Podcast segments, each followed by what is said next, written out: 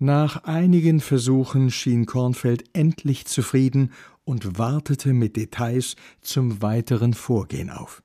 Günther, folgendes. Mai Russi und ich, wir haben uns überlegt, bevor dass du dich triffst mit deiner Weiber, klärt Mai Russi, ob die was sind überhaupt. Wie? Die kann sich doch nicht einfach für mich ausgeben? Also das wäre ja Betrug. Nee, nee. Die schreibt denen, sie wär eine Freundin und du, du wärst so ein bisschen enttäuscht von der Liebe und deshalb muss sie erst einmal ein bisschen vorfühlen.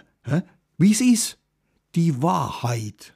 Rosi Kornfeld bestätigte den Sinn dieser Strategie. Das kommt bestimmt auch gut an bei deiner Frau. Das wirkt so authentisch. Du habe die Frau gleich mal Mitleid. Jetzt babbel kein Käse, Günther. Aber es stimmt natürlich schon. Chicolo, das bist du einfach nicht. Du musst mal geboren sein für. Äh? Wie ich.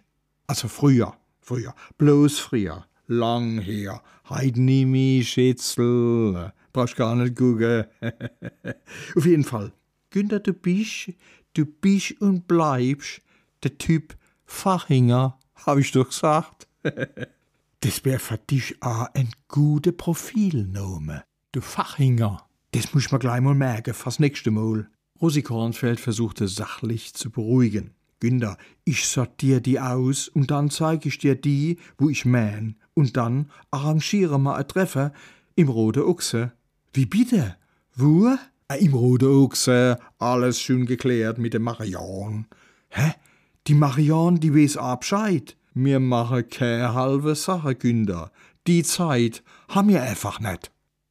Kaum waren die Kornfelds gegangen, griff Kommissar Günther zum Telefon. Ah, Herr Marion, aber was soll denn das? Was? Du musst nicht so unschuldig tun, ich weiß Bescheid. Der Weizer hat alles verzählt und dem sei Rosi.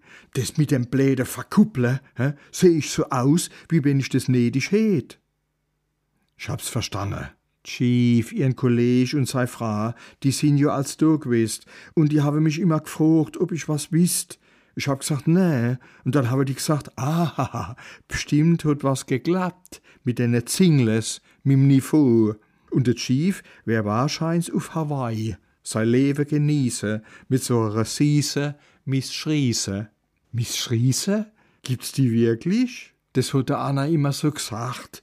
Der macht halt immer sein Witzlin. Aber jetzt habe sie mir das Ganze erzählt, vom Hupferloch, und dass sie ganz allein dort sind. Und die habe mich angerufen, dass du noch gar nichts gelaufen ist mit der Partnervermittlung. Da habe ich gesagt, klaro, probieren wir's. Ich bin dabei. Ich mein, das ist ja kein Risiko für sie, Chief. Wir gucken uns die Frauen an, im Fall, dass das Schrubber sind. Wir lassen die doch nicht allein auf sie los. das wird ja immer besser. Chief, Finde sie net, dass es Zeit wird. Auf was wolle sie warten? Ich hätt gern immer. Du, aber ich vielleicht net. Jetzt mal ganz ehrlich, Marianne, der Chief, der bräuchte e Frau. Hast du das jemals gedenkt? Ganz ehrlich, Chief, das, das hab ich eigentlich immer gedenkt. Das hatte ihn doch ein wenig nachdenklich gemacht. Was hatte er eigentlich zu verlieren?